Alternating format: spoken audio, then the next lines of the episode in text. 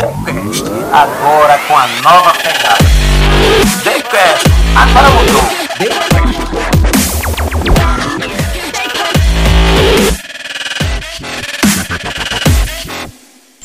The Quest agora iniciando mais um episódio. The Quest porque mudou, né? Mudou só o nome, a essência é a mesma, o espírito é o mesmo. Então, bem-vindo a você que nos acompanha. Vamos logo largando pedindo a você para se inscrever no canal, ativar seu sininho, dar o seu like e fazer seus comentários. E agora The Quest chega chegando com uma convidada especial, ela que conhece bem o mercado imobiliário e tem novidades, assuntos bons para nós nessa área está conosco a Lê Cavalcante. Queremos iniciar, Lê, dando boas-vindas a você, Obrigada. desejando. É, você está abrindo com chave de ouro já essa marca nova aqui, ó. O nosso The Quest. Parabéns! Isso, e nós temos, temos, temos a honra de estar te recebendo aqui e queremos é, te, te deixar à vontade para contar a sua história e falar um pouco da sua história. Começa falando para nós quem é a Lê Cavalcante.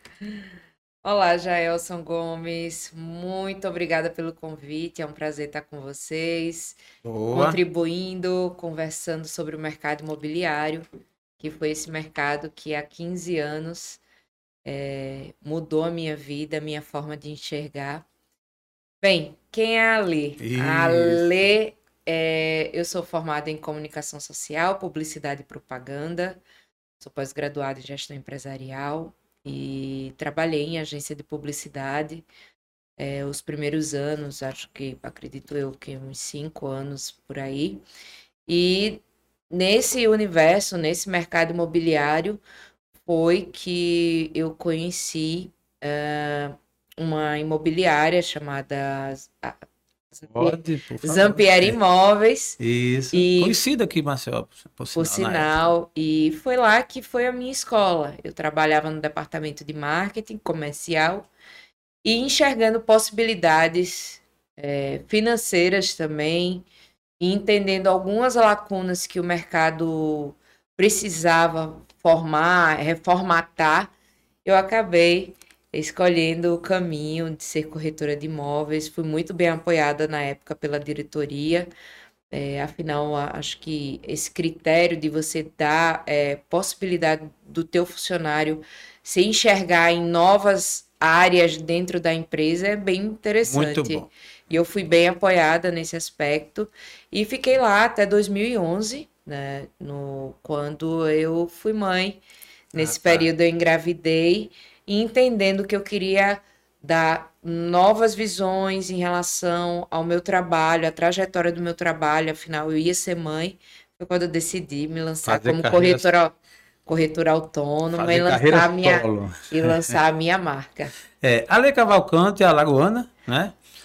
É, não está aqui por acaso, nós, inclusive, nós tivemos boas indicações né, da sua trajetória, do seu trabalho, do nicho que você decidiu seguir, né, que você atua aqui em Alagoas, e é isso que a gente quer conhecer.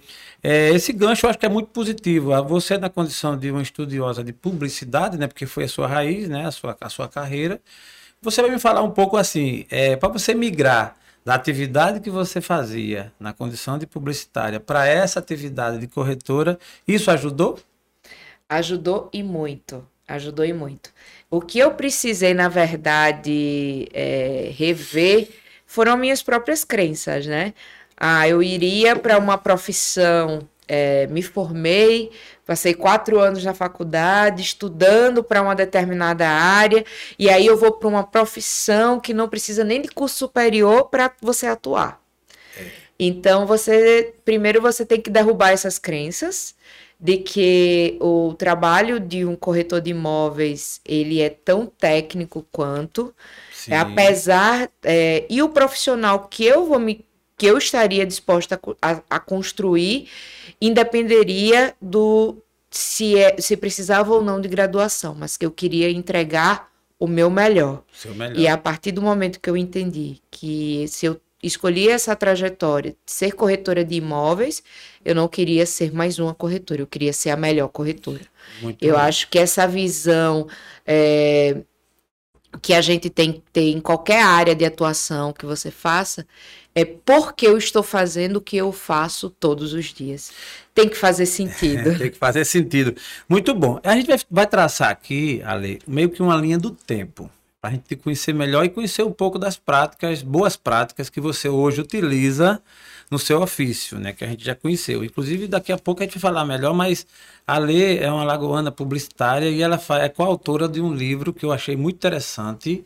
Ela tem um capítulo aqui na página 29 e eu achei interessante já a temática que você aborda. E parte dela eu quero que a gente vai aqui trocar essa, essa ideia, né? Isso aqui é muito interessante valoriza muito o trabalho e principalmente a gente vai dar ênfase nessa sua atuação na condição de mulher, né? As mulheres empreendedoras, as mulheres nesse mercado, na condição de corretora de imóveis, e com esse diferencial que realmente você decidiu seguir, que você apostou e que hoje você está consolidando. Mas na linha do tempo a gente quer voltar um pouco assim.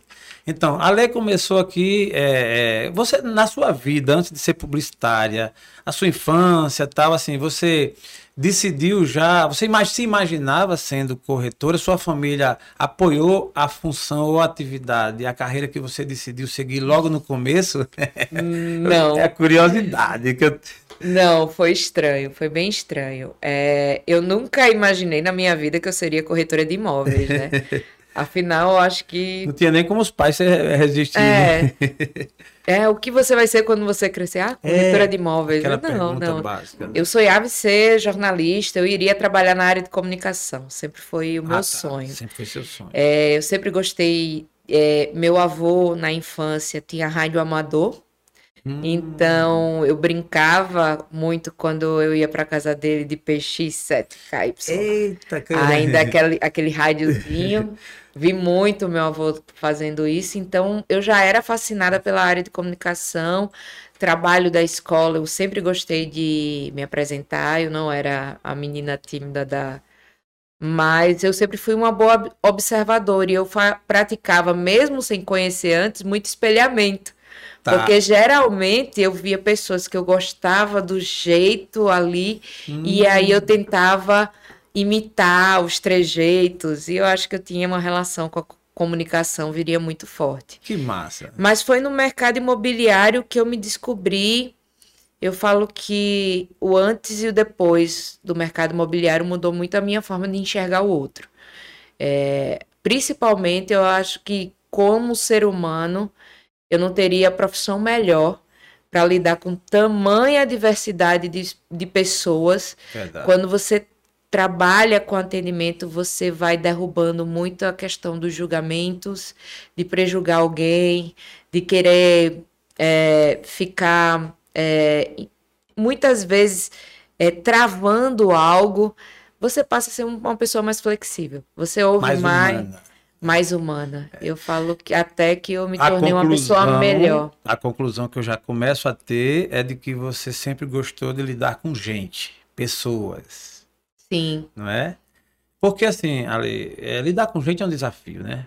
É óbvio que todo ser humano termina que tendo que, mas dependendo da profissão é mais ou menos, né? Por exemplo, quem é da área de exatas, quem fica mais mais, mais preso a um ambiente fechado de trabalho, é, é, digamos que é menos. No seu caso, e você na condição de publicitária já, já começou assim, né? Você já ia, assim, embora ficasse um pouco mais nos bastidores, né? mas lidando com gente, vendo comportamentos, atendendo, entendendo, entendendo. né?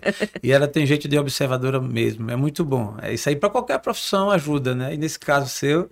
Então, em que momento você migrou da atividade que você formou para a corretora? Em que, que, em que dado momento? Como, como aconteceu essa virada de chave? Na verdade, a virada de chave, é, eu estava, na época, com 23 anos.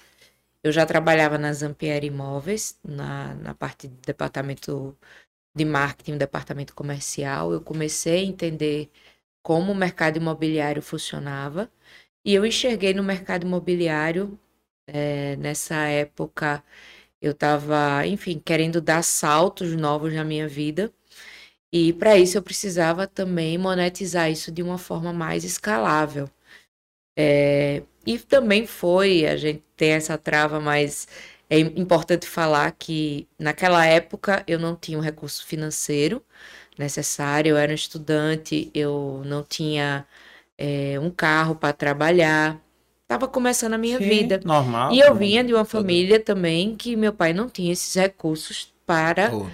para promover. Então eu enxerguei na no mercado imobiliário a possibilidade de mudar minha vida.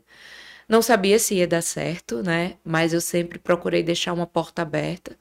Não é à toa que eu pedi autorização na época pro meu chefe para pedir para ele abrir as portas para mim, e, enfim.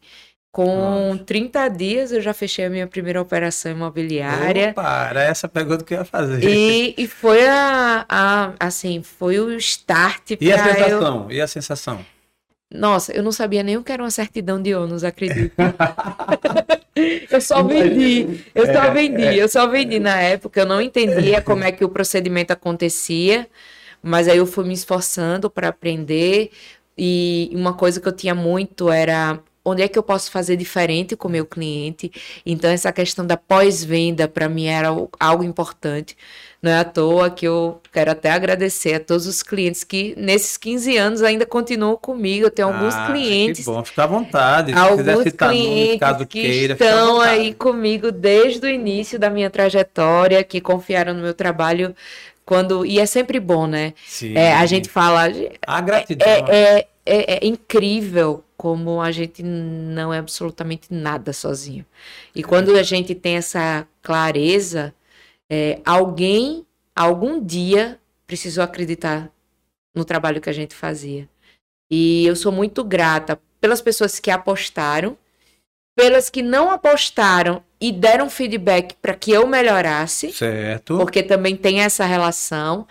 E, e se eu hoje estou muito mais pronta do que a Lê, a Lê de com 23 anos, é porque eu tive pessoas para serem meus mentores, né? No processo. Isso é uma visão, Ale. Eu já antecipo assim. é, o meu elogio é essa, essa visão sua. Primeiro, do- dois aspectos. É, quem não conhece, pensa que corretor é apenas vender, é oferecer um imóvel e tal. Existe toda uma técnica para isso. Como você falou que não sabia nem o que era uma certidão de ônus? É, é interessante que a gente, quando vai fazer qualquer transação de imóveis, rapaz, é, uma, é um passo a passo, né? Eu que já comprei e já vendi, é, eu sempre é acompanhado por um profissional e eu percebo, porra, eu- termina que valendo a pena, porque é um vai e vem, né? Aquele passo a passo tal. Então eu imagino que você na primeira vez, nas primeiras, né? Sem se ambientando, aquela, aquela coisa toda deve ter sido. É um ponto. O segundo que eu quero ressaltar, que eu gostei, é da gratidão. Essa que você falou aí, ninguém é ninguém, ninguém é alguém sozinho, né? Assim, sem, sem, sem ter o apoio. Então foi, foi isso que aconteceu na sua trajetória, né? Foi. Muita gente boa. Graças a Deus. muita, gente, boa. Aprendi com muita gente boa.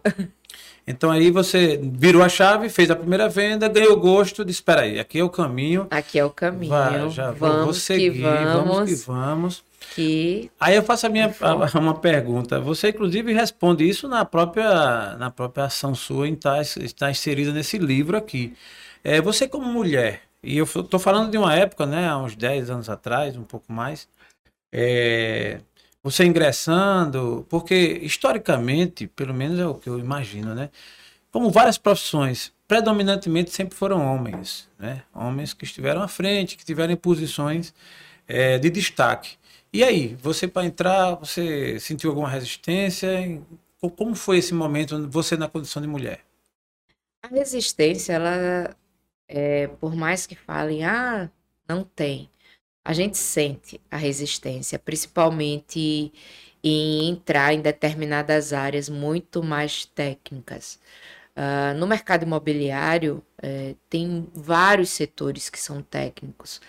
A vantagem de ser mulher é muito mais a questão da empatia com o outro. Dificilmente, e eu falo isso de uma maneira geral, ela tem mais sensibilidade para sentir o que o outro.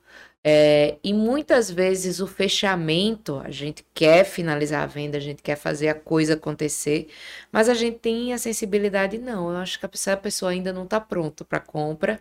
E, e, e manter esse cliente, né? Eu acho que o funil de venda hoje das boas relações, eu falo que é o funil da empatia. Empatia. é. Você tem que ter empatia com o outro. Nem sempre a gente pode enxergar no outro aquele imóvel uma excelente oportunidade e simplesmente não ser.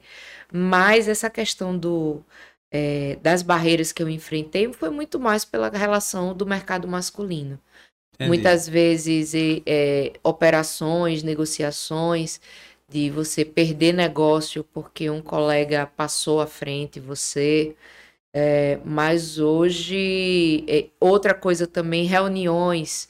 Muitas vezes eu fui silenciada, né? Entendi. E uma das coisas que eu aprendi também é que eu tinha que me posicionar, eu não tinha escolha. Entendi. Ou eu me posicionava, mas eu me posicionaria através do melhor dom que a vida poderia dar para qualquer pessoa. O dom de colocar a conversa. Boa. Se você quer, ah, você quer me calar? Vamos conversar. Vamos falar sobre. Boa, Vamos boa. para o debate construtivo. Construtivo, E construtivo. muitas vezes você via que a pessoa não estava tão qualificada nem para se posicionar de, de É- maneira é o que correta. acontece com os fracos. Os fracos, às vezes, ele não quer sequer ouvir, porque ele pode ser é, é, surpreendido. Né? E aí eu posso fazer um registro bem parafraseando o seu pensamento, de que a sensibilidade feminina, isso é indiscutível, não tem. É maior, é melhor, não tem, não tem o que discutir quanto a isso. E assim, eu acho que você vai conquistando espaço, e pelo visto aí você assim o fez, né? E falando, acredito que deve ter alguns momentos assim acalorados, né? Sem dúvida. sem dúvidas, mas que serviram, né? Serviram. E a sabedoria, a sabedoria de falar a seu tempo, né?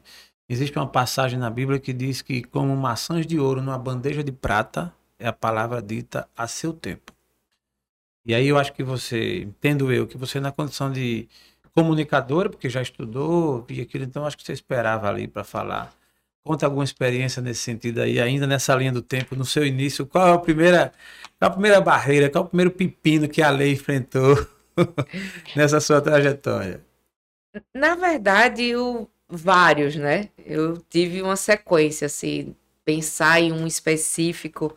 Olhe que eu não quero despertar nenhum gatilho não, viu? Você continue com o seu, com seu brilho nos olhos que você tem. Nossa! Não, mas teve alguns momentos bem complicados. Na verdade, às vezes até a relação mesmo com, com pessoas que a gente está viabilizando negócio, de querer é, diminuir o nosso trabalho, desvalorizar o nosso trabalho, que eu acho que, infelizmente, no mercado de vendas, por existir pessoas é, que ainda reduzem o trabalho, a entrega que você faz. Hoje não, hoje eu confio muito na entrega que eu faço.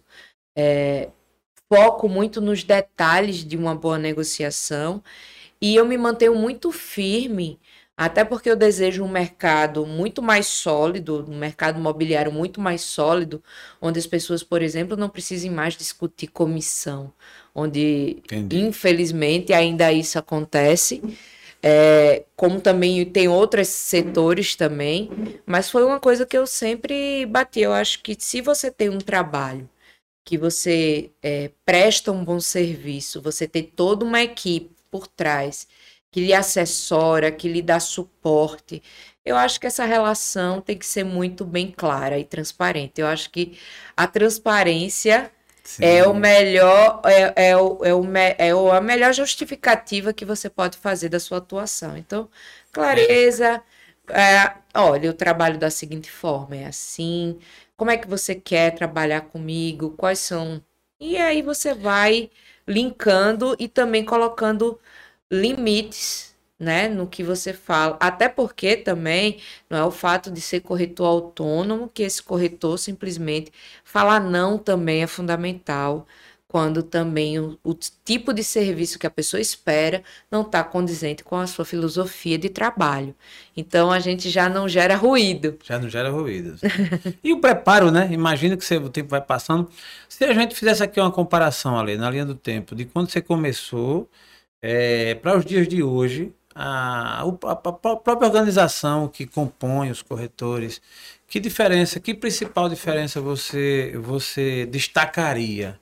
Né? Eu acho que nessa linha da ética, nessa linha da proteção, enfim, é, que principal ponto você compararia assim? Comecei na minha primeira venda e hoje no ponto em que estou. Mas a lei profissional ou o mercado como um todo? Eu quero as duas respostas. Primeiro, a lei profissional. Como a lei profissional, eu acho que é a questão da segurança profissional. Hoje eu tenho a, a Alessandra, quando iniciou, tinha um suporte de uma imobiliária, né? Uh, porém, eu tinha lacunas de coisas que eu queria dar o meu meu meu jeito, né? Colocar a minha personalidade. E eu acho que a maturidade profissional, ela me trouxe muita coisa boa. A segurança, entender as etapas, não atropelar tantas etapas, respeitar o tempo das coisas, é, ter coerência com aquilo que você faz, com aquilo que você fala. É, e eu, quando iniciei, eu era um trator, né? Eu atropelei muito, eu era muito empolgada, eu sempre atropelava o discurso do outro, porque eu ficava tão emocionada com aquilo, eu acreditava tanto, mas eu, até eu entender que a minha verdade não era a verdade do outro, Aí só o tempo e a maturidade, só né? Eu digo que o tempo, ele é uma bênção que a gente pode ter na vida, é o tempo. É, feliz então, de quem vê assim, feliz é, vê o, assim. É o tempo, porque ele traz muita clareza pra gente na atuação e até leveza.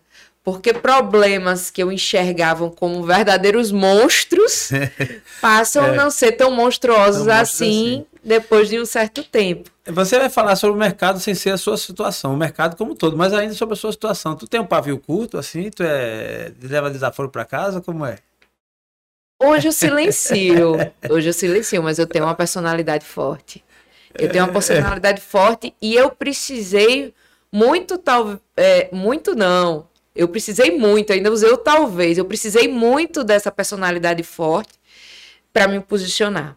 É, principalmente porque muitas vezes a gente vai ser silenciada, muitas vezes pelo fato de ser mulher não vão acreditar no nosso potencial profissional. E por mais que falem a gente tem que estudar dobrado para mostrar que a gente tem embasamento técnico e insistir. e insistir. Então oh, oh. isso é fundamental. Muitas vezes vão e algumas mulheres que têm um posicionamento mais forte vão ser taxadas de loucas, de mulheres assim, pavio curto, de Isso. mulheres que se posicionam além, que falam muito alto. Precisei em muitos momentos da minha vida. Sim. Hoje, por uma questão de maturidade também, sim, sim. né? É, hoje eu prefiro silenciar. Não gasta essa energia. Não quero gastar essa energia. É, é. que você falou tudo. Eu acho eu que é acho, quando... Eu acho que o Marcelo é prova Mas isso eu estou gostando muito porque, em parte, a Alessandra, a gente é, é, se, se combina bem no sentido da trajetória profissional. Você falando aí um pouco da sua ascensão, da sua história, eu me vi também é, com essa característica de, naquela ocasião, eu ter que me posicionar. E aí o tempo vai passando também, você vai meio que se estabilizando, você vai ficando mais seguro. Mas o que você falou foi muito verdadeiro. Eu acho que entre os prós e os contras, os prós são mais, né? É, desse posicionamento. Porque senão você não vingava. Não, não. A gente tem que ter uma dose de posicionamento é, e tem visões de vida, visões profissionais que independente, eu falo independente, é o seu feeling, é o seu coração ali falando ninguém vai entender absolutamente nada à é. volta. Tudo que você está fazendo e tudo que você está postando, ainda as pessoas não alcançam. Quando eu decidi montar o meu escritório, é, eu me lembro que eu escutei da minha mãe, da Imagina. minha mãe. É, mas você está grávida, por que você vai fazer isso? Eu disse, eu vou fazer isso porque eu quero deixar um legado para minha filha. Que eu mar... quero que ela olhe que a mãe dela conseguiu é... construir um nome e aí, é, ah, muitas vezes a gente pensa que a gente está tomando de, determinadas decisões pelo financeiro. E, mu e muitas vezes a maior parte da nossa trajetória não foi pelo financeiro. Entendi. Foi algo muito maior que muito te levou. Maior. Eu estava grávida, eu estava com cinco meses de gestação, eu queria ter um lugar legal para poder amamentar a minha filha.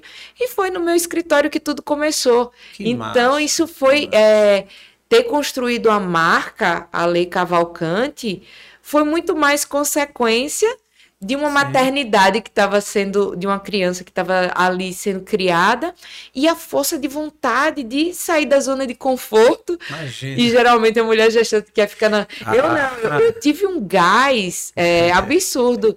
E eu acho que a, a minha Sofia, ela foi uma grande responsável no- na minha mudança. Isso tem um nome, gente. Isso tem um nome, chama-se coragem. Coragem que às vezes falta para muita gente. Tá aí um exemplo, isso é inspirador, estou gostando de ouvir. É, e nessa fase, né? Porque assim, é uma fase que a mulher está muito mais sensível, tá? É, isso em condições normais. E falando do tempo, é, penso eu que imagine que você teve, te- teve que ter, digamos, coragem bem a mais do que hoje, por exemplo. Por quê? É hoje, que queira ou não queira, isso é muito bom, é louvável. Ah, o movimento, no geral, da sociedade, ela está tá muito mais estruturado para apoiar, para reconhecer, principalmente o papel da mulher. Você imagina 10 anos, 11 anos atrás, aí a época que você. é, o desafio era maior, porque até a consciência humana mesmo, nós, os, os- empregadores, os próprios homens, né, que, que queira ou não queira, sem levantar nenhuma bandeira extremista, mas é fato de que eh, já houve muita opressão, né, muita retaliação, e isso vem melhorando hoje com, com as bases que estão sendo fincadas e, eh, em proteção da mulher, isso é muito bom. Mas aí para você foi mais coragem, né? Foi, foi mais desafiador. Mais coragem e também aquela coisa, muito sangue no olho, muita vontade de vencer. Boa. Muita vontade de fazer a diferença, muita vontade, sim, de querer aparecer muitas vezes. É, isso mesmo. e você se colocar na condição, peraí, eu posso fazer algo diferente? Sim, eu vou falar, sim, eu vou me posicionar. Ah, mas não vão gostar, vão achar isso aquilo que acham. Exatamente. É assim? Exatamente. Alessandra, conversa boa. Eu quero agora ouvir você falando também sobre aí, foi a Alessandra, né? a- a- essa passagem. Agora, o mercado em si. Aí vamos assim, falar um pouco sobre esse mercado, a evolução dele, né? É, Alagoas é um estado, né? Maceió é uma cidade bem propícia, tem, tem crescido apesar dos pesares, né? De, de- tantas dificuldades, de ser um estado pequeno, de, de, de, algumas dificuldades econômicas, mas o mercado imobiliário tem crescido. Então, a evolução do tempo, quando você compara a lei começando, o que tinha disponível no mercado, a lei hoje, nessa trajetória, Alessandra, hoje, como, como- é que você compara? Que resumo você faz? Não, o mercado em, em Alagoas, de uma maneira geral, ele ele está na sua melhor fase. 2021, Maceió representou o segundo lugar no ranking do, do mercado imobiliário mais aquecido do país. Então, daí você tira. Maceió, a gente despertou os olhares de pessoas do sul do país, de outros estados, que estão buscando morar ou investir em Maceió. Isso é sensacional, porque hoje a gente vê o mercado imobiliário muito mais maduro muito, do que 10 anos, 15 anos atrás. A qualidade construtiva do nosso mercado hoje, sem dúvida, para mim, a gente está vivendo o melhor momento.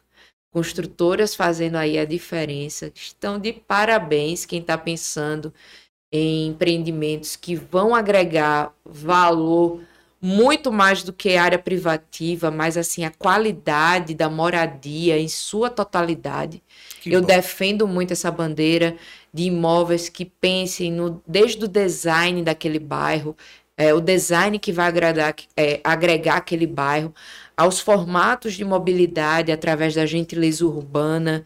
Não é apenas, é como você falou, não é o vender por, ve- por Por vender. vender. Eu sou corretora de imóveis, mas eu quero entregar o melhor, eu quero poder levantar a bandeira para um cliente, para um potencial cliente do que tem de melhor para o mercado. E quanto, é, quando as, a- as construtoras, de uma maneira geral, entender a importância da gentileza urbana nos bairros, na mobilidade urbana, na acessibilidade, seja para cadeirantes, para pessoas com dificuldade de locomoção, a gente vai entender que a gente vai construir bairros muito mais seguros, Sim. muito mais é, o, o mercado, é, o- o- as empresas do, do entorno, como as pessoas estão caminhando mais no bairro, passam a consumir melhor, as pessoas reduzem o sedentarismo, Boa. porque o seu bairro está oferecendo qualidade de mobilidade urbana. Então, tudo Isso- isso a gentileza urbana agrega e a gente tem que abrir sim, incentivar Maceió, que é uma cidade tão linda, tão ampla, a fazer mais isso. Que bom, isso é muito bom.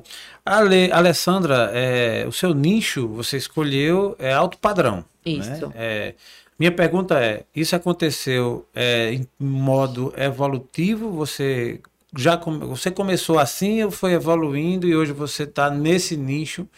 E é uma pergunta e agregada a ela é a diferença que existe no caso de quem atua no mercado de alto padrão e quem não atua, assim, para a gente entender melhor. Quando eu iniciei o mercado imobiliário, eu vendia tudo, né? Tá. Até porque o corretor dava o plantão, pegava todo tipo de produto. Eu acho, eu faz muito tempo que eu não trabalho com imobiliário, e em imobiliário eu só trabalhei em uma, mas é, quem bem souber fazer o filtro inicial é o que eu recomendaria. Ninguém vende tudo, ninguém sabe vender tudo, mas talvez foi essa escola, né, que me ensinou a entender o mercado imobiliário de uma forma geral. Eu trabalhei, eu iniciei vendendo. Minha primeira venda foi uma casa no- na Santa Amélia. Essa Certo. casa custou na época que era 500 mil reais. Era um valor Caramba. considerado alto padrão, Nossa. mas Ela deu um tiro seguro foi. pra época. né? E mas o que me mantinha mesmo eram os imóveis mais compactos, nessa Sim. faixa de 250 mil, 300 mil. Mas eu trabalhei muito Minha Casa Minha Vida. Certo. Trabalhei muito para vender em volume, exigia muito e foi uma grande escola trabalhar Minha Casa Minha Vida. Certo. Como eu ia me tornar corretora autônoma, eu precisava definir o nicho. Afinal, eu tinha que entender e aí ter essa clareza de que eu não ia conseguir absorver todo mundo. Entendi. Quando eu passei a ter essa clareza, eu disse: não, vamos, vou nichar aqui para esse mercado, eu vou focar em imóveis na parte baixa da cidade, imóveis de médio a alto padrão, para daí você começar a trabalhar um mercado mais de alto padrão. Hoje, eu continuo atuando no mercado de médio alto padrão, porém, o meu cliente, ele já está numa. Eu falo que o meu cliente, com esses 15 anos de mercado imobiliário, ele já está na segunda jornada comigo. Tá. Então, ele- então, assim, você acaba Ah, seguindo. Boa. Hoje eu tenho clientes que começaram comprando o meu primeiro imóvel comigo. Era até um. Ele era. Ele estava estudando medicina na época, ele comprou um apartamento de 250 mil. Certo. Depois ele foi para um apartamento de 550 mil. E hoje ele mora numa cobertura. Então, Boa, assim, boa. eu acompanhei a jornada É desse cliente. Então, como tenho outros clientes que eu tive a possibilidade de acompanhar a jornada, de fazer o- a análise, como eu presto eh, consultoria na área de investimento imobiliário, então a gente consegue diversificar a carteira. Ah, vamos aqui entender, eu quero entender quais são os seus objetivos futuros. Ah, eu quero pagar, ter a possibilidade de não precisar trabalhar para pagar a faculdade da minha filha. Então, a gente faz um, um estudo financeiro de Boa. como, através do, do mercado imobiliário, ele consegue ter essa segurança. Então, a consultoria especializada, ela traz muito isso.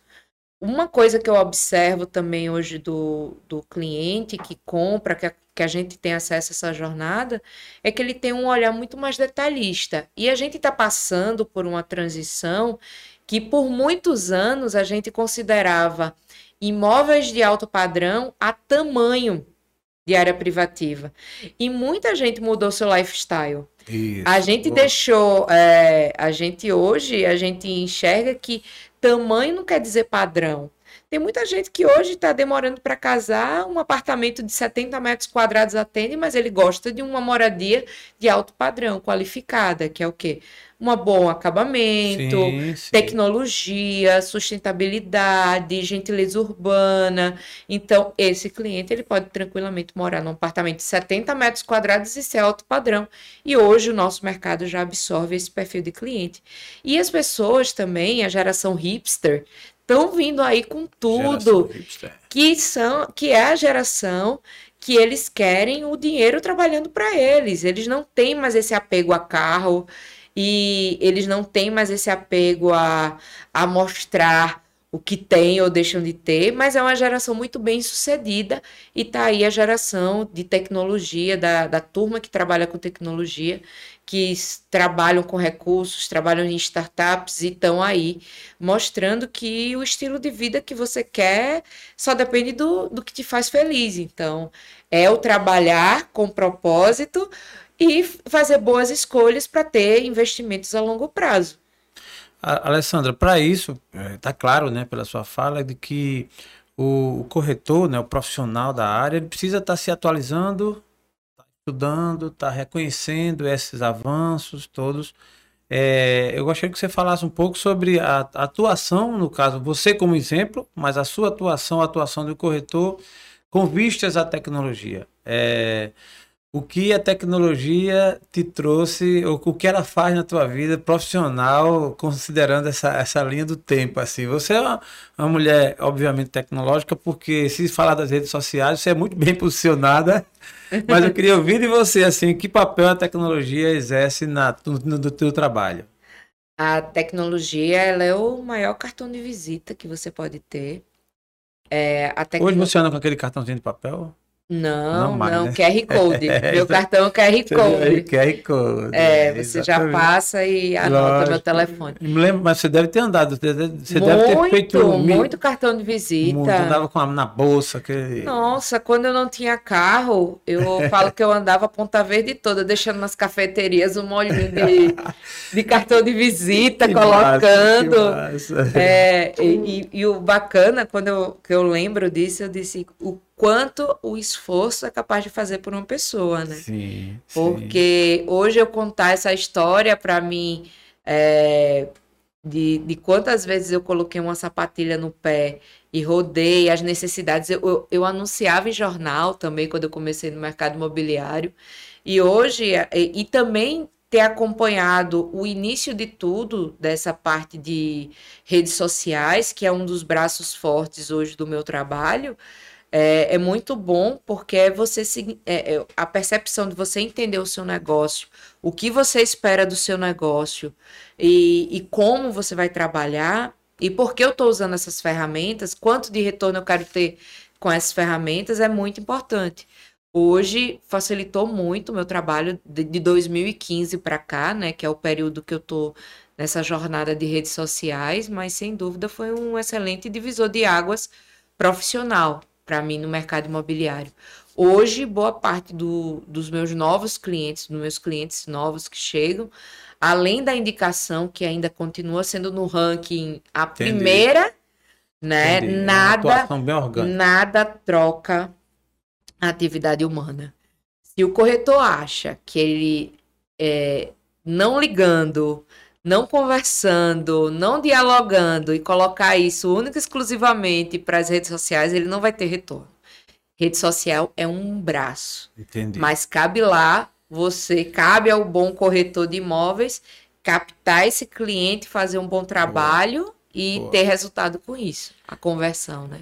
Imagino, essa sua fala é muito positiva, porque há quem se engane, né? Achando que assim, eu tenho mil seguidores, eu tenho dois mil seguidores, acha que é garantia de, não. De rotatividade? Não é. Não, não é. é. garantia, é ilusão. Like não fecha negócio. É, essa questão, ah, tem, na verdade, você tem que ter muita, muita clareza dos objetivos que você quer ter em relação à rede social. Imagina a diferença, Alessandra. Na época você deve ter vivenciado isso. Você dá com aqueles classificados do jornal, né? E circulando lá. Né? Muito. Né? Eu já comprei imóveis carros, na época, você pegava o classificado, ficava liga e tal, geralmente aquela, né? Aquela coisa.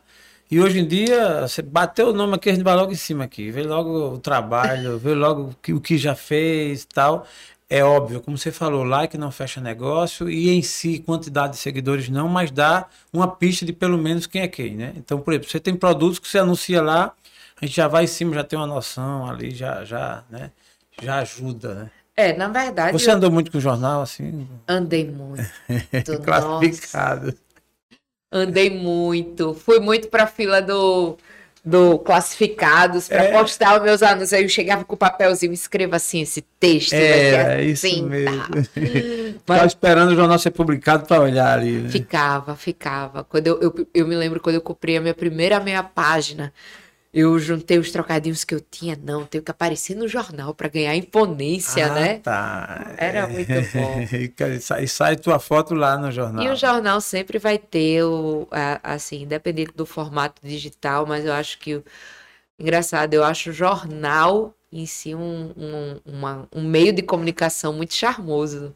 O eu- papel. O papel, o jornal. É interessante. Eu até assim, fui assinante e recebi durante muitos anos. Eu adorava, como você falou, até o cheiro do papel. Revistas, eu era assinante de Exame, Veja, a Você S.A. fui um dos primeiros. E gostava, hoje em dia, assim, só que até para guardar, né? Então, assim, arrefeceu muito, né? Não tem. É, até livro. Livro ainda sou. Eu gosto de comprar o livro, eu gosto de sentir o eu livro. também. Eu também. Eu, o Marcelo até comprou um Kindle. Eu nem me animei. Eu nem me É animei. verdade, é verdade. Aí, por falar em livro, por falar em livro, a Alessandra, Alessandra Caval- Cavalcante, do Cresce aqui, tem, tem até o seu número aqui, né? O 22 24 70. 24 de setembro. Massa, tem uma foto dela aqui. Me fala um pouco, Alessandra, desse livro aqui. O que, o que te fez escrever? é, em que momento e que, que aposta você fez aqui? É um legado que você deixa? Então, assim, me fala um pouco como foi que essa iniciativa. É, eu esse projeto, né, na- da Melissa, eu fui convidada para participar como coautora do Mulheres Empreendedoras no Mercado Imobiliário. Ela reuniu, né, ela fez uma curadoria, um trabalho de curadoria de 15 mulheres que atuam fortemente no mercado imobiliário do Brasil, É isso que eu ia perguntar, do Brasil. do Brasil. Entendi. do Brasil. Aí ela, nesse período, ela me fez o convite, eu prontamente aceitei, gostei do projeto, afinal eram 15 mulheres falando sobre temas importantes do mercado imobiliário, dando seu olhar, apresentando sua visão. Eu gosto muito disso. Boa. Como boa publicitária. É, e aí eu falei sobre um tema que, que eu acho também que eu defendo muito, que é o posicionamento é, digital a serviço do consumo consciente. Afinal, é muito importante você ter clareza. Oi, Rê! É, chegou aqui a host do TheCast. Só que ela foi, foi para uma missão e me deixou sozinho. né? Não, e seria ótimo, Não né? é, rapaz. Uma outra mulher aí, uma engenheira civil de, de um porte dela. É verdade, é verdade. E ela me faz uma companhia grande. Inclusive, ela fez aqui uma, uma, uma lista, né? Então, mas é, vou continuar aqui, Natinha, sentindo a sua falta, viu? Sentindo a sua falta. Mas tá ótima, a lei realmente é uma referência. Eu quero ouvir mais um pouco sobre o seu livro e fazer uma pergunta depois dessa questão da incorporação, como é que funciona, mas sobre o livro ainda. É o conteúdo, o que você abordou aqui, é o que você ministra nas palestras, porque a Alessandra, ela além de ofício em si, de fazer a venda de forma técnica, ela também foi professora, deu aulas e palestras aí pelo Brasil, tratando de alguns temas, e temas interessantes. Eu vi aqui deles que eu gostei de ver assim a forma como você aborda a questão eh, da conexão de alto valor. Quando você até numa das suas palestras, numa das suas lives, falou sobre valor agregado. Me fala um pouco sobre esse conteúdo aí que você, o que mais você aborda nesse sentido? É, o, o posicionamento digital a serviço do consumo consciente é uma bandeira que eu já levanto há bastante tempo. E eu acho que, principalmente como nós trabalhamos vendendo, né? A gente tem consciência o porquê eu vendo o que eu estou vendendo. Entendi. Ter essa clareza e para quem eu vou vender. É, eu sou eu tenho antes de, de tudo a questão, a relação da moradia para o meu cliente, eu, eu educo também o meu mercado. É muito Boa. importante ter essa clareza no posicionamento digi- digital, porque ela te dá a possibilidade de educar o mercado para visões Sim. que nem mesmo a pessoa que está querendo comprar teria. É, principalmente, desculpa te atrapalhar, quando você pega essa linha aí do cliente, como o caso que você citou, que comprou um imóvel e ele tá em, evoluiu, que é normal. de qualquer ser humano que está em progressão, que está crescendo, né? Que começa a ganhar mais, melhorar, enfim. E aí ele vai em qual direção? É, aí é onde entra esse, esse, esse assunto que você está falando. Exatamente. E aí eu usei também as minhas redes sociais para começar a abordar e fico muito feliz porque hoje muitas construtoras que antes não falavam desse tema hoje falam, que é a relação da sustentabilidade da gentileza urbana como uma forma de conceito mesmo do, do, do posicionamento da, das incorporadoras, das construtoras. É, quando a gente vende algo, a gente está entregando, aquela pessoa está depositando o seu dinheiro, o seu recurso financeiro para investir em algo de valor. Sim. Que é aí o que é o e esse algo de valor, ele vai muito além da área privativa que eu falei antes. Sim, sim. O valor agregado é, é a junção de, é, de elementos desde a parte técnica, construtiva, a localização, a, ao impacto urbano que aquele empreendimento traz, ele está trazendo para a vida daquela pessoa. O tipo de ambiente que você mora reflete muito o seu estado de humor. Por exemplo, é, a questão da iluminação, vitamina D. Ela influencia no seu estado de humor. É, o tipo de ventilação que você mora influencia na tua qualidade térmica o tipo de portas que tem aquele empreendimento.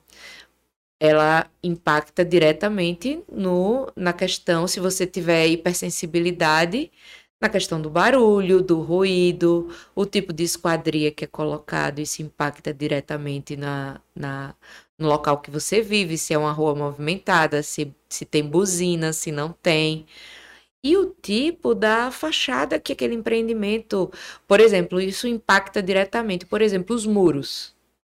Os muros comprovadamente não são, é, não é um limiar de segurança, por exemplo. Quanto mais é, arejado está o espaço urbano, que são as relações de fachada ativa ou é, até a questão da iluminação, as fachadas dos empreendimentos, as fachadas com iluminação mais adequadas, as iluminações cênicas, isso impacta diretamente na vida e na qualidade de vida das pessoas. Quando você começa a é, educar o seu público para isso, olha, mas observa isso, você está procurando um imóvel, mas você sabe o que é gentileza urbana? Ah, você sabe que é qualidade, higiene do sono. Isso. Você sabe que um, um, a, o tipo de iluminação que você pode ter no seu quarto pode ser assim.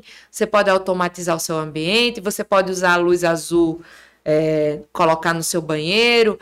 Você começa a educar o, o teu público para temas que talvez ele, se ele não tivesse, se ele não tivesse procurando, se ele for procurar um imóvel, ele vai de alguma forma acordar e dizer, não, mas qual o tipo de gentileza urbana que esse empreendimento está agregando? Interessante. E esse termo que você usou, que eu, assim, não é usual, pelo menos para comunidade, para quem não faz parte da, da, da, da, atuação de corretor. Gentileza urbana. Né? Se você fosse resumir conceitualmente para a nossa audiência, né? o que é gentileza urbana?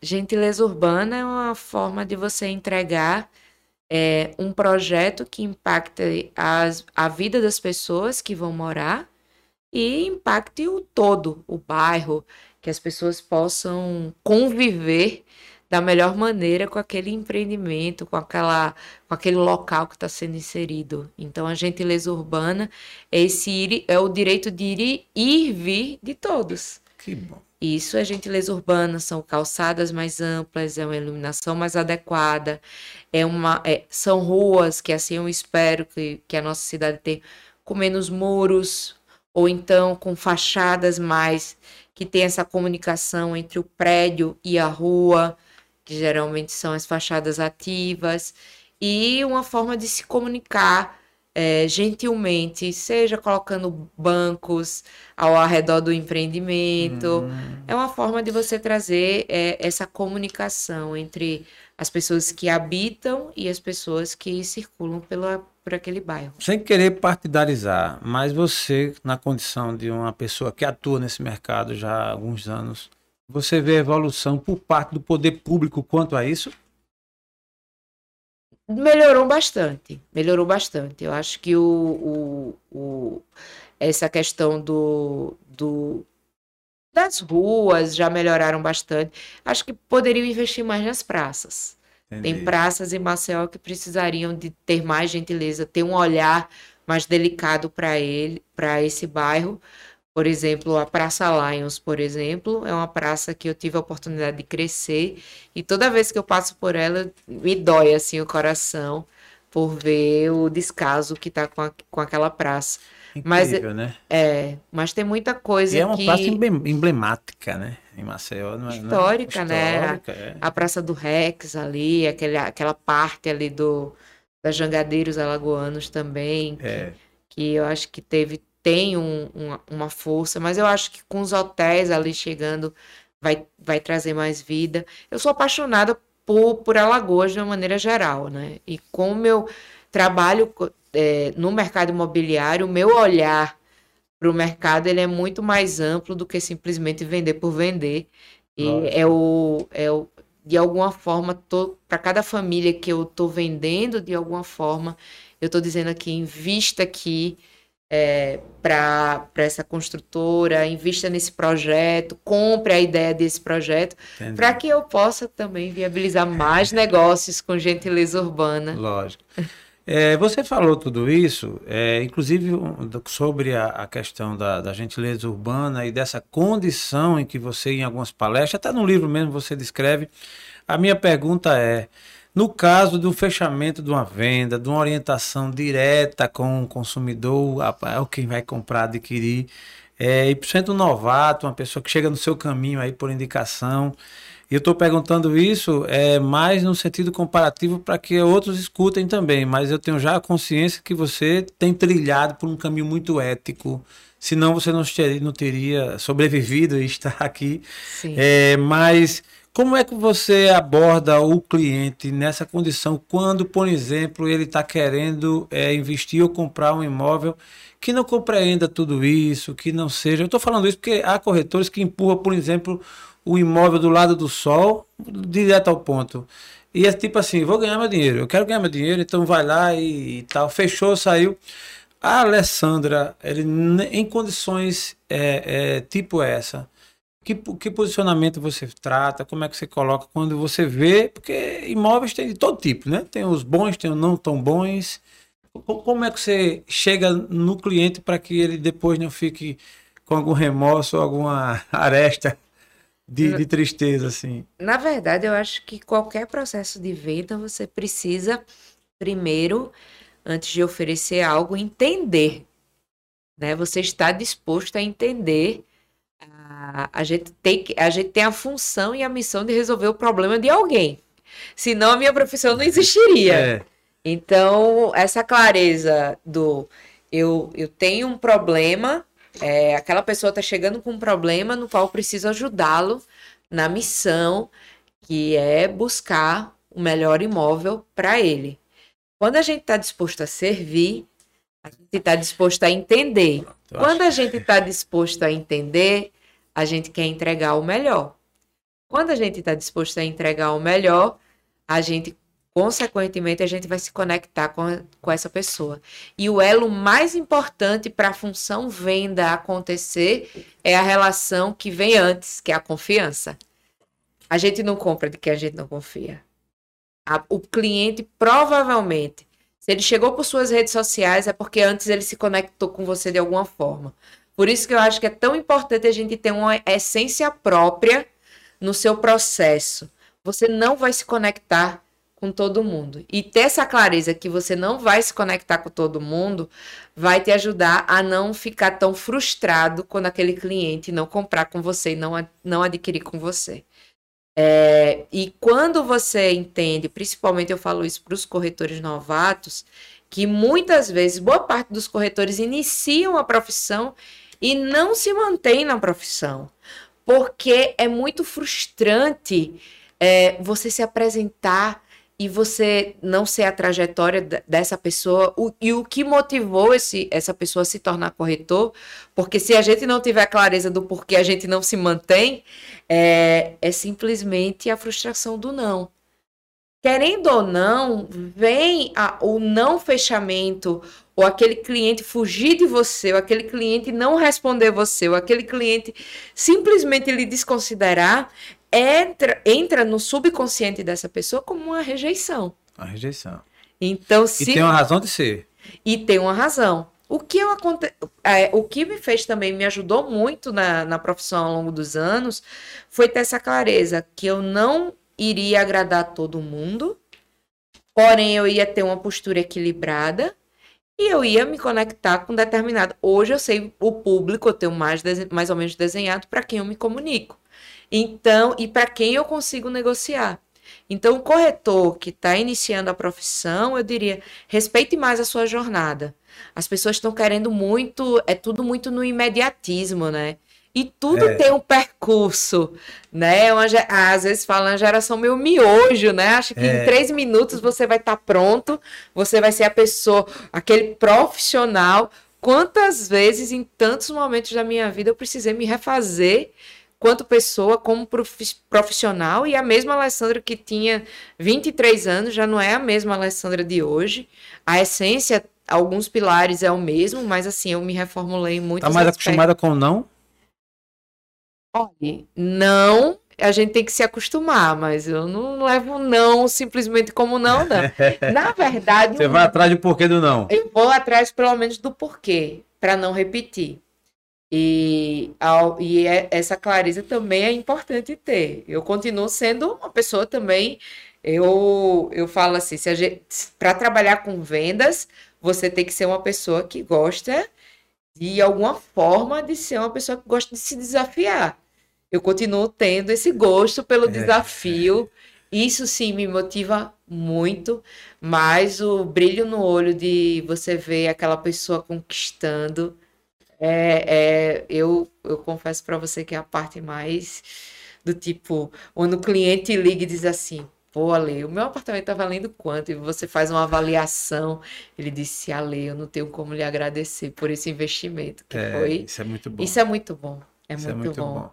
Hoje, Alessandra, é, ao abordar, eu tenho um contato com o cliente, e aí naquela primeira conversa, você já tem um filho de saber se aquilo ia, vai prosperar ou não, ou, ou, assim, digo pela experiência. Na maioria das vezes sim. Na maioria das vezes sim, né? né? Sim. É porque sim. Às, vezes, às vezes é uma tratativa muito do modo é, meio que consulta, meio que para ver, mas você, é, é, como boa brasileira, né, persistente, vai, vai além, uhum. insiste. Às vezes eu insisto, às vezes eu acho que a insistência, ah, o fato do cliente lhe procurar não significa que ele é um cliente que está ainda pronto na, no funil para venda. Ele é um cliente que está tentando entender o mercado. A gente tem mais ou menos aí um percurso de seis meses, né? Até o cliente final, ah, a venda tá, acontecer. Tá, tá. Então a é, média é essa. A média são seis meses. É, são quase uma gestação. Meses. Com mais três, o menino nasce. É. Né? Não, até finalizar o negócio, o menino nasce. Até o menino nasce, né? Tem clientes Imagina. aí que estão acompanhando. Ó, tem. Quando. Ah, você finalizou uma venda rápida. Eu disse, eu não finalizei essa venda rápida. Esse cliente, ele tá vendo imóvel comigo Imagina. desde o ano passado no carnaval. Isso eu fechei agora porque é. ele já estava bem maduro é para o que maduro, ele... É. E eu já entendia tanto o que ele queria que quando eu bati o olho, a primeira coisa que eu lembrei foi desse cliente. Eu disse assim, ó, encontrei seu apartamento, tá aqui o vídeo. Ele disse, pode mandar fechar. É quando a gente entende, e é importante o corretor, para qualquer profissional autônomo, né, que está construindo aí uma profissão, ter essa serenidade. Quanto, é, qual o valor da minha hora, né? Você Entendi. tem, porque aí você passa a gastar menos, economizar mais e investir mais na tua profissão. Ah. Porque também tem essa questão do como o corretor administra sua sua trajetória financeira. Afinal, eu falo que corretor de imóveis, como qualquer outro profissional autônomo, se ele não pensar no futuro dele, ele vai viver é, simplesmente comendo e assando. Né? É, comendo e assando. Ainda se pode concluir ou imaginar que o corretor ele tem que andar assim é, bonita ou bonito, né? Assim, bem arrumado, chegar no carrão com a chave e tal. Quem, principalmente quem vende é, alto padrão. Isso é uma verdade absoluta? Como é? Como, como que você diria isso? Porque eu já ouvi isso, né? Eu, uhum. Inclusive, eu conheci um corretor que ele tinha que ter um carro. Ele disse, rapaz, tem que ter esse carro, porque os meus clientes Se eu não chegar nesse carro, era um carro possante mesmo. Assim, rapaz, é, o cara fica mais querendo comprar o corretor pela. Como é que você descreve isso? Essa, isso é uma verdade absoluta? A primeira, a primeira impressão é um conjunto de fatores.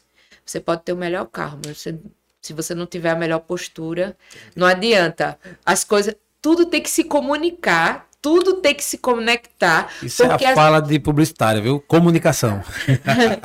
tudo precisa, são linguagens, é, são linguagens verbais e não verbais. Sim. Eu já vi muita gente com carros maravilhosos e a postura profissional não tão não, não se comunicava com o, o que ele estava tentando mostrar. É, eu acho o seguinte: confie na sua jornada. Eu acho que a primeira impressão é a que fica. Crie uma persona que você consiga sustentar essa persona. Porque se você criar um personagem é, mais cedo ou mais tarde, você não vai segurar ele. A gente não segura o que não é real. Tenha ponderação. Eu quero ouvir essa frase de volta. Ela é muito. Ela é cérebro. A gente não segura. Repete aí. A, a gente não segura um personagem por o muito que não tempo. é real. Não. É. A gente não se sustenta, porque chega uma hora que você mesmo, você vai se olhar no espelho você não vai se reconhecer. E é muito é doloroso. É doloroso você não se reconhecer. É, você manter a sua essência e o que lhe faz feliz fazendo o que você faz é muito importante, porque é, o ser autônomo, você tem que, de alguma forma, estar tá constantemente se automotivando. E para você estar automotivando a levar os nãos, os sims, o resolve a burocracia, você tem que ter, ser uma pessoa muito coesa com a sua essência. Boa. Porque senão você não sustenta. É questão de tempo. E as pessoas sentem isso. Quem compra com você, quem faz negócio com você, sente. Porque é muito maior. Quando eu falo do mercado imobiliário, que é um mercado que eu sou apaixonada, é a minha vida. Boa. Quando eu pergunto assim, daqui a 20 anos, o que é que você.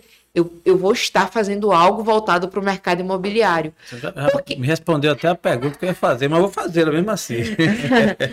é, é, é, algo que eu vou estar fazendo é. porque é. isso faz os meus olhos brilhar. Eu, de alguma forma, cada chave que eu entrego, é, cada, é, cada situação, seja com a cidade, o entorno da cidade, isso me motiva. Quando eu vejo Renatas fazendo empreendimentos que vão fazer a diferença no mercado, isso me motiva. Então a gente está numa constante motivação em fazer o que a gente faz, senão a gente não se manteria. E quando eu falo da relação com a persona, é muito importante você ter essa coerência, porque não adianta é, você ter o melhor carrão, Sim. né? Você pagar na prestação e na quarta prestação você não conseguir concluir o pagamento e aí receber é. uma visita inapropriada. Inapropriada. Mas ter essa coerência com a, com a figura que você, que você vai conseguir, eu não tenho dúvida. Porque eu acho que as pessoas precisam. A, a gente tem a, aquela coisa. A, a melhor coisa que você pode ter da sua vida é você fazer escolhas por você. Para você, para sua família, para o bem da sua família. Porque no final do dia, você volta para sua casa. A gente vem de lares para isso, porque no final do dia, o melhor templo que a gente pode ir é o nosso lar. É onde você vai descansar, é onde você vai selecionar quem você vai colocar para dentro, é onde você tem a opção de dizer: é, essa pessoa eu quero receber na minha casa, essa pessoa eu não quero receber é na verdade, minha casa. É o nosso lá é isso. É, e eu estou gostando de ouvir você porque você está assim: é, é, uma visão não apenas mercantilista do mercado em si, vendo casa, você tem uma visão que vai mais além, que transcende, que tem a ver com isso que você falou de essência, de lar não é uma palavra-chave mágica que eu gostei de ouvir aqui, é, é, é, a transparência. Eu acho que isso aí tem, né? Repercute muito. Você falou, vai ter o carrão, tem aparência, mas se, se não se sustenta, se não for verdade, não se sustenta. E não se sustentando, é ré, né? É, vai para trás, não tem jeito, né? É, e muitas vezes a gente, quando é mais jovem, é, a gente quer atropelar o tempo das coisas, né? É. A gente tem aquela coisa, aquela coisa de muita Tudo sede ao rápido. pote. Quem nunca fez isso que atira a primeira pedra? Principalmente quem tem uma personalidade forte. É de que querer- signo? Não sou muito signo, não, mas fiquei curioso. Eu sou geminiana. Geminiano. É. E aí a gente, muitas vezes, a gente quer. É, é, não, eu sou touro. É parecido aí também, acho que emenda assim. É que eu sou imediatista, eu sou assim. Agora ela disse uma coisa que até eu até brinquei no começo aqui, que a gente tem algumas coisas muito parecidas, né? É essa coisa do entendimento com o tempo, né? Que a gente vai evoluindo, teve que se posicionar quando mais novo, entendeu? E agora tá com essa visão, mas tudo a ver com o que eu penso também. Que bom! que bom, que bom. Mas é é porque às vezes a gente conversa com gente que pensa diferente, é normal, nada demais, mas você fica meio calado, assim, aqui você se alegra mais. Pô, ela pensa também muito parecido. E nessa linha do humanismo, da mudança, da transformação, de buscar o que é melhor e de ser verdadeiro. Isso é que eu acho que é a essência da vida mesmo. Não sendo assim, gostei da palavra final que você falou, não se sustenta. Não, se não se sustenta. Não é? Ô, Alessandra, me diga uma coisa, aí chega um cliente assim, tipo eu, pra, você, você negocia com um imóvel de alto padrão. É, chega um cliente assim com cara de liso, como é que você faz assim? Como é que você encara esse cliente assim? Ah, mas que é- pergunta, viu? Olha, você com mas- essa experiência. Mas assim, geralmente quem tem. Quem tem não mostra que tem. A maior verdade é essa. Quem, a maior verdade é essa. né? é, quem tem de verdade não, não faz questão nem de mostrar. É, é, é incrível. Acho que o Marcelo tem a oportunidade aí de acompanhar algumas negociações e é incrível, porque a, a, a gente pensa, ah, quanto mais dinheiro, é a questão. Geralmente, quem está começando a ganhar dinheiro é quem quer mostrar. É quem o- já tem é que menos mostra, porque não precisa provar nada para Como é, ninguém. que, como é que chama, Nath? É o rico, rico emergente, né? É o rico, rico que tá, rico que tá vindo aí. Inclusive, você trata disso no seu livro, uma frase, uma palavra que você fala do minimalismo, né? Sim. É, esclarece pra gente essa visão dentro desse universo da corretagem sobre o minimalismo. Eu tenho uma ideia, mas a audiência precisava ouvir de, de É. sua, de sua boca. Não, a visão minimalista da, da vida, do investimento das coisas. É, na visão minimalista, não, você tem que ter ah, os seus objetivos muito claros.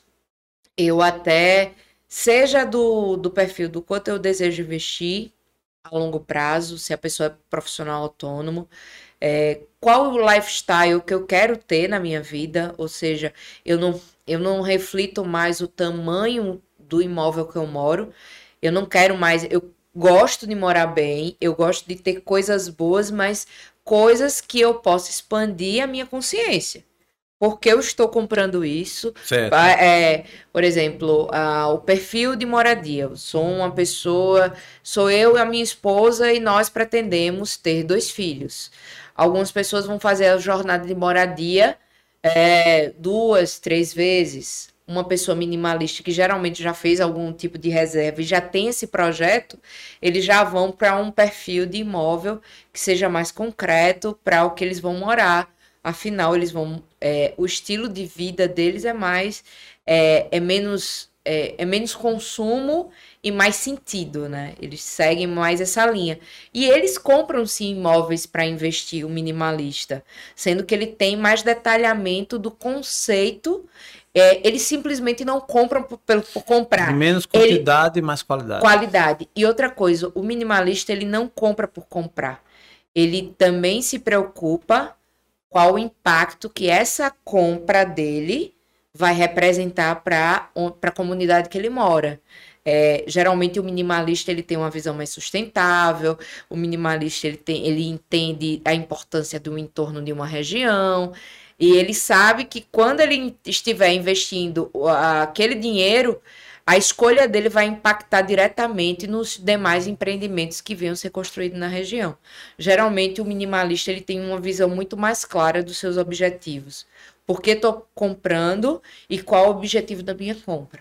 Eu acho que essa clareza é, é fundamental para o processo de cidade que a gente espera que os nossos filhos venham habitar. Vou fazer uma pergunta é, um pouco mais técnica do mercado imobiliário em Maceió e em Alagoas. Mas antes disso, eu vou fazer uma pergunta que é uma mera brincadeira sobre minimalismo. É possível uma mulher ser minimalista no shopping? É só ela não comprar. Porque eu estou comprando. É possível. Você... É possível, é possível. É porque a, a minha, é a minha host hoje não está aqui comigo ao meu lado. Senão eu, eu, eu queria que ela explorasse essa pergunta. Depende da mulher. Pelo jeito, a, a, ela escreveu no livro dela aqui que ela fazendo menção ao minimalismo. Ela não sei se ela só escreveu ou se ela faz isso também no shopping. Olha, alguns anos atrás, quando eu comecei a redesenhar o meu estilo de vida, em alguns aspectos, é, que foi é, num, num momento bem decisivo da minha vida, eu comecei a rever as coisas, a forma que eu consumia, se fazia sentido para mim, se não fazia. É muito legal. Muito legal. Nós conversamos com uma mulher aqui, uma convidada muito interessante também, muito experiente, muito simpática, e ela falou uma frase que eu achei interessante. Disse, a minha fase de shopping já passou. Aí eu disse, caramba, quando é que a minha. Eu olhei assim, disse, quando é que a minha vai passar? Tá? é... Mas, Alessandra, é, é, foi bom ela não estar aqui porque ela ia fazer sérias revelações me, me imputando maldade aqui. Mas, Alessandra, falando um pouco para a gente ir para a reta final da nossa conversa, que está muito gostosa, estou achando muito boa, é, mas eu queria te ouvir um pouco sobre o mercado imobiliário ainda do ponto de vista de expansão, de crescimento, de, de, de, solid, né, de, da forma mais sólida em Maceió e Alagoas.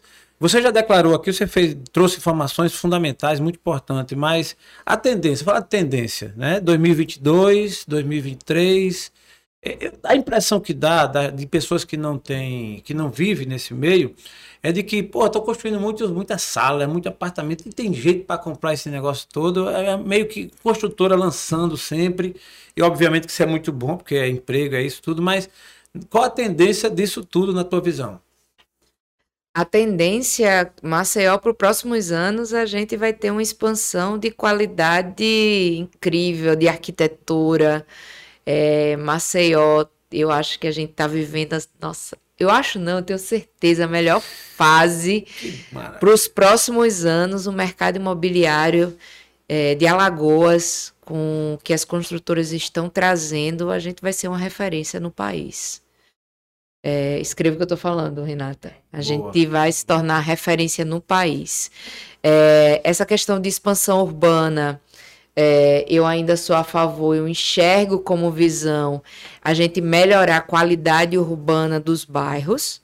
Uh, por exemplo, a Ponta Verde, a Jatiuca, a gente tem como fazer um trabalho de gentileza urbana. Há muitos prédios que eram não tinha elevadores caixãozinhos estão sendo comprados para serem levantados futuros prédios, empreendimentos. Então tem ainda essas lacunas a serem preenchidas.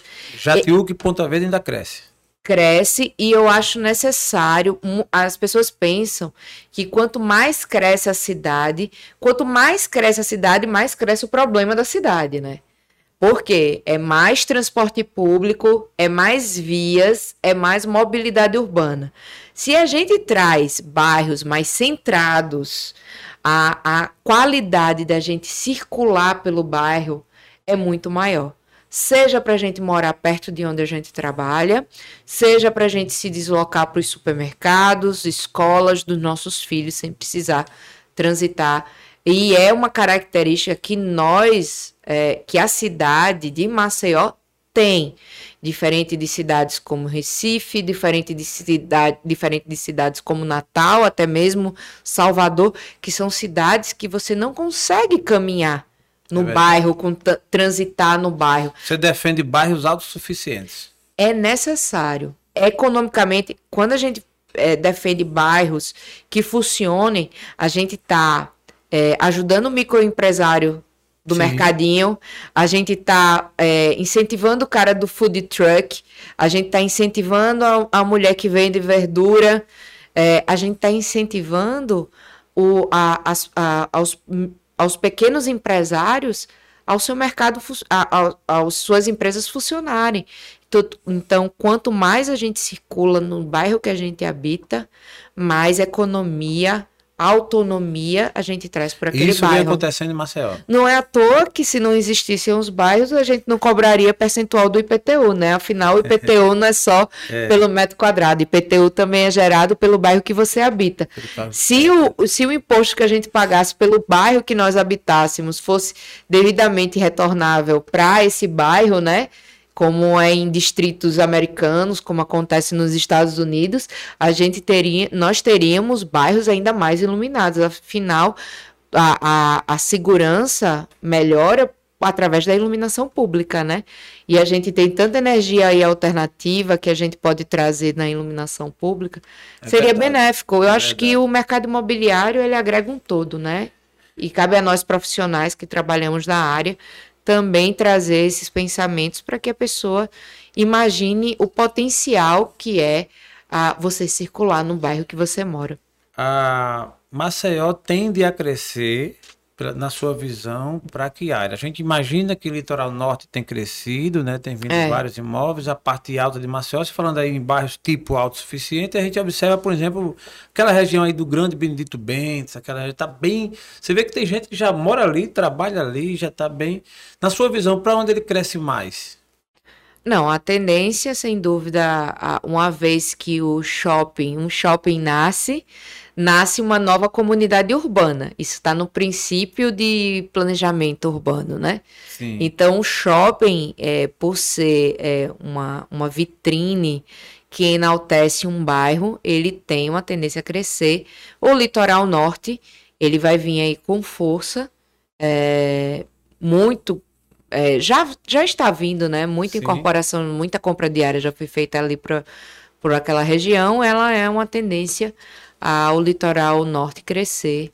E principalmente eu acho que vou até dar um, um adendo aí de colocação. Eu acho o litoral norte incrível para condomínios de Tá. horizontais, de casas. Eu acho incrível você fazer esse sistema de primeiro, primeira moradia. Entendi. Eu acho muito bom. Condomínios fechados, né? É, versus prédios, apartamentos. Existe uma, um crescimento é, é, concomitante, proporcional, ou cresce mais, é, cresce mais prédios mesmo do que condomínios? Não, sem dúvida, cresce mais prédios. Mais prédios, né? Mais prédios. Interessante que a gente acha, né, que aqui embaixo, no caso, Ponta Verde, Pajuçara, Jatiuca, é tão, tá tão mais Mas a demanda por casas aumentaram também. substancialmente, né? Não sei como é que vai ficar com essa questão do aumento da gasolina, né? Muita gente vai repensar. Vai repensar, é verdade. Morando perto. Ô, ô, ô, Alessandra, é, no caso, a atividade de corretor ou esse mercado imobiliário, quando você fala dos interiores, eu vou falar um pouquinho sobre os interiores, sua visão e até sobre fora do, do, de Alagoas mesmo. Já cresce mais, assim, porque é comum você ver nas cidades próximas. É, os corretores se concentram somente em Maceió ou já tem expansão de venda? de- Não, já tem expansão. Eu que Você atua mais em Maceió. eu atuo mais em Maceió, mas trabalho com áreas. Em São Também. Miguel dos Milagres tem uma área, tem uma área também em regiões mais ali para a região de Ipioca.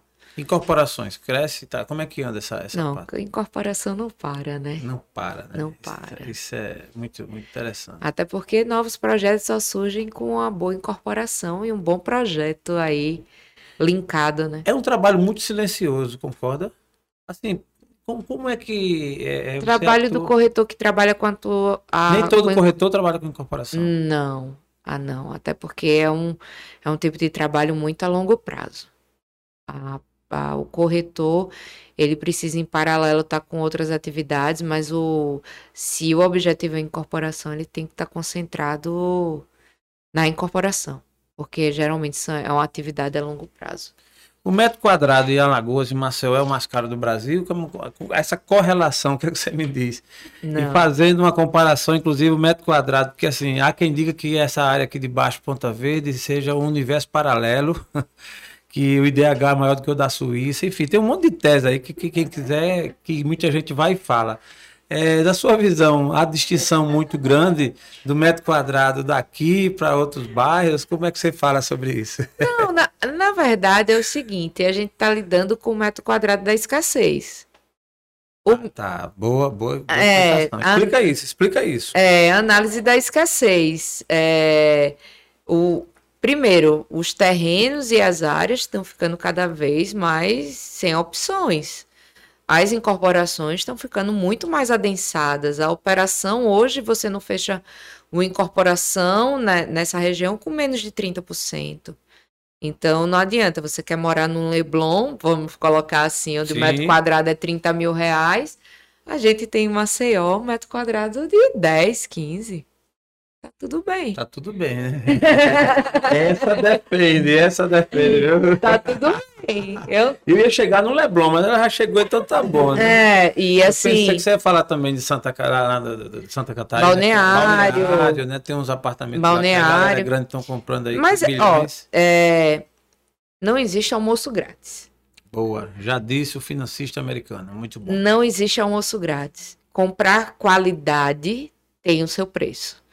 É, e é muito importante a gente. Por isso que eu falo que é muito a questão do lifestyle. Sim. Ah, quando você quando você vai analisar, não é mais o tamanho do prédio que você habita. Você pode morar hoje tranquilamente num apartamento de 70 metros quadrados, Sim. num altíssimo padrão de com metro quadrado dos seus 15 mil reais, 12 mil reais, enfim. É, você consegue, mas você está buscando qualidade. Qualidade. E, e valor é uma coisa extremamente relativa, É né? diferente de preço. É, Bem va- diferente. o valor que você coloca, o valor agregado naquela, no impacto urbano que você coloca com um empreendimento de um, de um porte diferenciado, de um design diferenciado, ele traz atributos que vão além da pessoa que vai morar. Eles vão trazer qualidade de moradia para quem vai transitar pelo bairro. Então, isso impacta diretamente. É, eu, sou a- eu sou super a favor é, da qualidade construtiva. Eu acho que construir feijão com arroz todo mundo constrói. Como muita gente pode entregar um trabalho feijão com arroz. É, O- mais um feijão com arroz bem feito, com qualidade, constante. Mas aquele cara que quer fazer um, um trabalho, deixar sua marca, faz toda a Faz diferença. toda a diferença. A arquitetura melhorou muito, né? E a tecnologia, com essa ideia de cidades inteligentes, é, melhorou muito. E eu faço alusão aqui à arquiteta Rita Souza, que ela é um diferencial no mercado. Falando isso porque ela fez meu projeto, então eu tenho que puxar braço para minha sardinha. Então, é, você vê de que modo essa versão tipo cidade inteligente, onde há uma modernidade tipo é, é, é, a extração, ou a tirada da, da portaria, tudo é, automatizado, a- o consumidor ele já está assim, há uma resistência ainda por parte disso. Você como uma Existe uma resistência ainda. Existe. Portarias digitais existem, até porque nem todo mundo está adaptado com esse modelo. Acho que ainda é um modelo que precisa ser melhor maturado. Mas em relação ao conceito de moradia, na sua visão esse modelo veio para ficar? veio, mas eu acho que precisa ainda ser melhorado. Entendi, Veio. Não está 100% não. entendi. E, é, Tem eu, espaço para melhoria. E eu escuto isso de vários clientes. De vários clientes. É, eu acho que ainda é um tipo de serviço que é, eu tive a oportunidade de estudar no Canadá, então, assim, eu consegui vivenciar muito essa questão da portaria eletrônica, que era normal, a gente tinha máquina de lavar, a gente ia pro. Enfim. É, eu gostava de descer para conversar com É. o porteiro, né? Aí a gente fofocar um pouquinho e agora cadê o porteiro? Eu desço não tem ninguém. Mas essa, eu acho que ainda a questão da do serviço que eu acho que vai, vai melhorar. É aquela coisa, é, tem o seu tempo, né, Tem de tempo, maturação, maturação, não É. é chegar e, e detonar um trabalho, É, ou- entendi. não acho não acho válido nem acho justo. Mas eu acho que as pessoas estão aqui para melhorarem o seu atendimento. Eu acho que a portaria digital ela gera uma série de economias, né? Para o próprio condomínio. E está mais do que comprovado que essa portaria 24 horas aí não traz segurança alguma para o prédio em si. Entendi, entendi. É verdade. Eu já, já hoje eu moro num, num num edifício, num prédio que não tem. E estranhei quando cheguei, mas é incrível como o ser humano é. ele estranha, mas é um mês, dois meses, tal, daqui a pouco Se adapta. já me adaptei. Já acho que tá ok, tá legal e tá bom e é assim mesmo. Eu acho que vai ser assim daqui para frente, daqui a pouco vai mudando. É como você falou, é a maturação, né? É a maturação, mas é uma realidade que veio para ficar. Então, é, Alessandra, eu te conhecendo melhor para gente para nossa reta final e você ficando à vontade, inclusive, para fazer alguma colocação, se você tiver aí relevante sobre esse tema. Esse tema me agradou muito, eu tinha muito pegando a fazer. Eu nem anotei todas, porque se eu fosse anotar, a gente ia... Mas e a forma da sua locução, a forma como você aborda também ajuda muito, porque assim você explora bem a resposta, isso é muito bom.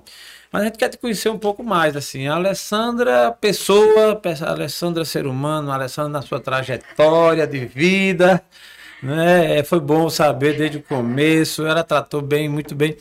Então, é, é óbvio. Beber não... água.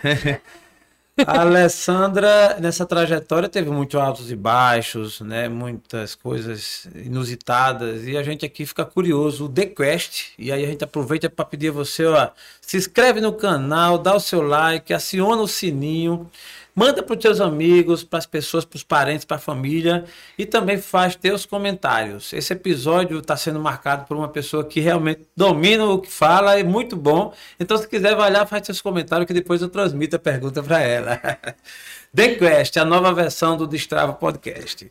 Então, Alessandra, o teu momento nessa tua trajetória, um momento difícil, um momento sombra?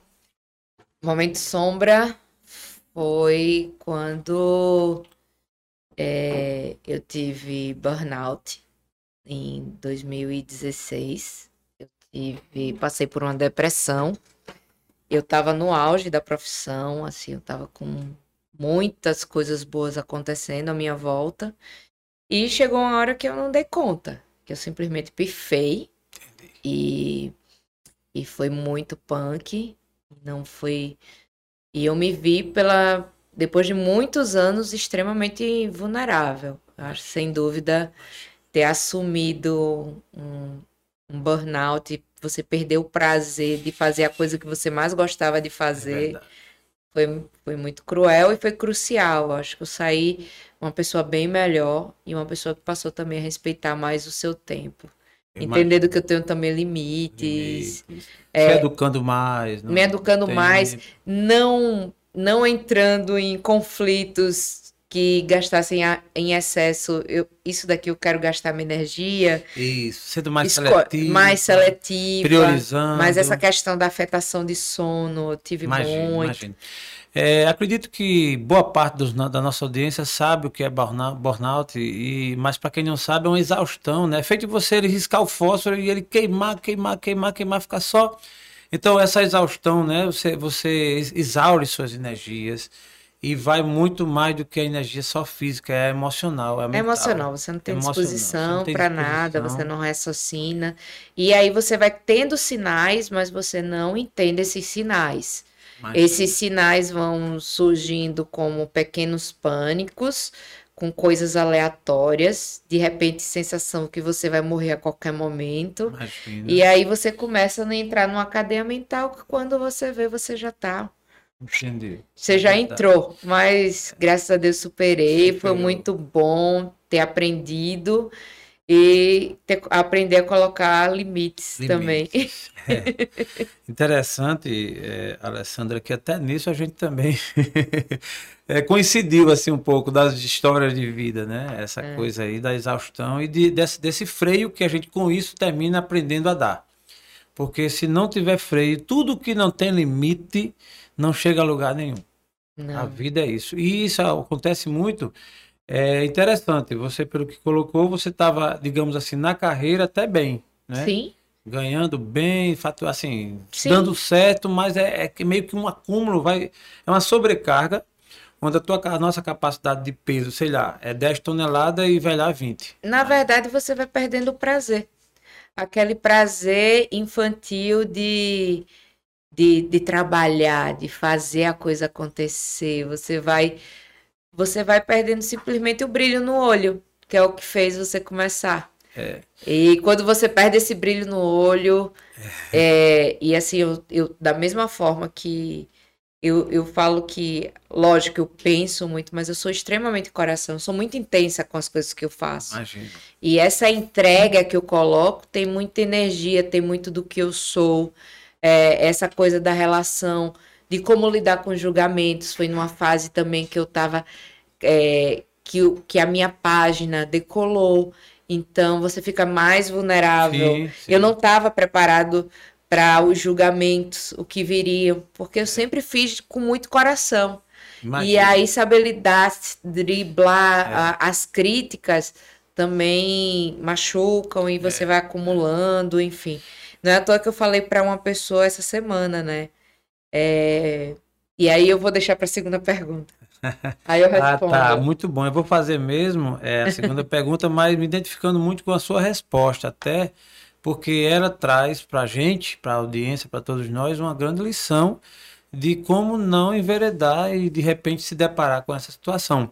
Mas nessa trajetória, a Lei Cavalcante, que a gente assim está chamando, né, a Alessandra, é, também teve seus momentos bons. E aí a gente quer que você classifique um aqui, a gente chama aqui de momento luz. Ah, o momento luz, sem dúvida, é, foi a minha maternidade, né? Eu acho que ser mãe para mim foi um, foi um privilégio. Eu olho todos os dias, eu olho para minha filha, eu, eu agradeço, muito obrigada. Sofia, né? A Sofia, eu acho que eu curto muito ser mãe. E mas vou falar de um momento recente, que eu acho que é esse momento Sim. que, que eu tô passando agora na minha vida, que eu acho que foi um divisor de águas. Eu passei muitos anos da minha vida eh, trabalhando, trabalhando, trabalhando, trabalhando, sendo mãe, administrando uma casa. Passei por um problema sério como burnout, mas eu eu falo que eu tô num momento, numa fase que eu ressurgi. E eu ressurgi descobrindo uma coisa que me faltava e nem eu sabia que eu, que eu precisava disso, que foi a relação com a fé, com a espiritualidade. Eu acho que ter encontrado, encontrado Deus, ter colocado Deus na minha vida, foi um encontro importante, que nem eu mesma sabia que eu precisava. Imagina. E, e foi, foi assim, sem dúvida, ter colocado Deus na minha vida mudou muita coisa e mudou muito a minha forma de enxergar as coisas à minha volta. Que benção. Que benção. É, essa fala aí em si daria um outro podcast. É, de inspirador que é. Porque é, eu também eu valorizo muito a fé. Eu acho que a crença, e principalmente essa conexão com Deus. Quando a gente fala em se conectar com pessoas, já é bom. Né? Você- Com pessoas do bem e tal. Você imagina com o Criador. A criatura, nós, conectados com o Criador. É tipo você estar de bem com o Pai. Né? Você, você ter é, gozar da intimidade que é um direito e que muita gente não sequer faz, né? De ter essa intimidade com Deus e essa fé acrescentada. Estou muito feliz, Alessandra, por sua fala. Eu acho que tudo, toda a sua fala foi muito boa. Eu vou te passar é, a fala para você fazer suas considerações, falar alguma coisa de repente que você gostaria e que eu esqueci de tocar. Mas antes disso, eu, eu passo a fala fazendo uma pergunta. Qual a marca do Zorro, qual a marca, o distintivo da Alessandra Cavalcante? Assim, o que é que você ressalta de positivo aí na sua marca, como corretora, como pessoa? Eu acho que é a minha força. Eu tenho uma força que muitas vezes eu. Hoje eu sei que essa força vem muito de Deus, mas eu tenho uma capacidade de me refazer muito rápida e de enxergar as coisas com clareza. E eu descobri que ser forte é, é toda vez que eu me coloco, me apresento, eu falo, eu me coloco em estado de vulnerabilidade. E você se aceitar estar nesse estado de vulnerabilidade é a força que você coloca dentro para dentro de você. E hoje essa visão que eu tenho em relação ao meu trabalho, a- a- ao carinho que eu tenho para cada pessoa que aparece na minha vida, é dizer assim, eu tô aqui para lhe ajudar, eu tô aqui para lhe servir e eu me permito servir você da melhor maneira possível. E a vida é isso, é sobre servidão. Da mesma forma que a gente tem essa relação, às vezes, do ego, né? Do, do orgulho meio exacerbado, como eu já tive muitas vezes, eu digo assim, a minha profissão deu certo porque todas as vezes eu tive, estive disposta a servir alguém. Isso Muito faz toda a diferença. Muito bom. Manda aí um abraço para a sua audiência e dê as suas considerações finais para a gente agradecer também o nosso público. Estou muito feliz com a sua presença aqui. Pode falar. Muito obrigada. Foi muito bom conversar nesse podcast presencial, que é ótimo. De maneira livre, dizendo o que pensa, o que sente. Isso é muito bom mesmo. E eu gostaria de agradecer a todo mundo que está tendo a oportunidade de me escutar. Se vocês quiserem conversar comigo, mandar uma mensagem, manda uma mensagem no meu Instagram, Ale Cavalcante Corretora. É, eu sempre vou estar tá respondendo. Posso demorar um pouquinho, mas eu vou te responder. Eu quero saber o seu feedback em relação do que você achou. E obrigada, Jaelson. Foi muito legal essa troca e fez muito sentido para mim estar com vocês hoje. Muito bom. Eu quero também te agradecer de coração. Muito a sua energia é muito boa, você realmente agregou valor ao nosso TheQuest, a sua fala foi muito positiva. Agradecer a todos, agradecer a Marcelo na plateia, ao nosso Tom, que aqui sempre está conosco, e agradecer a você, motivo maior ainda da nossa audiência. A Renata também, né? É, a Renata, que está aqui com a gente também e tal. Então, e a você, que, que é um motivo grande, o maior motivo da nossa, nossa existência, né? E dizer que o TheQuest chegou para ficar, vem novidades por aí, ok? Muito obrigado e até a próxima. Fiquem com Deus. TheQuest, agora com a nova pegada. TheQuest, agora mudou. TheQuest.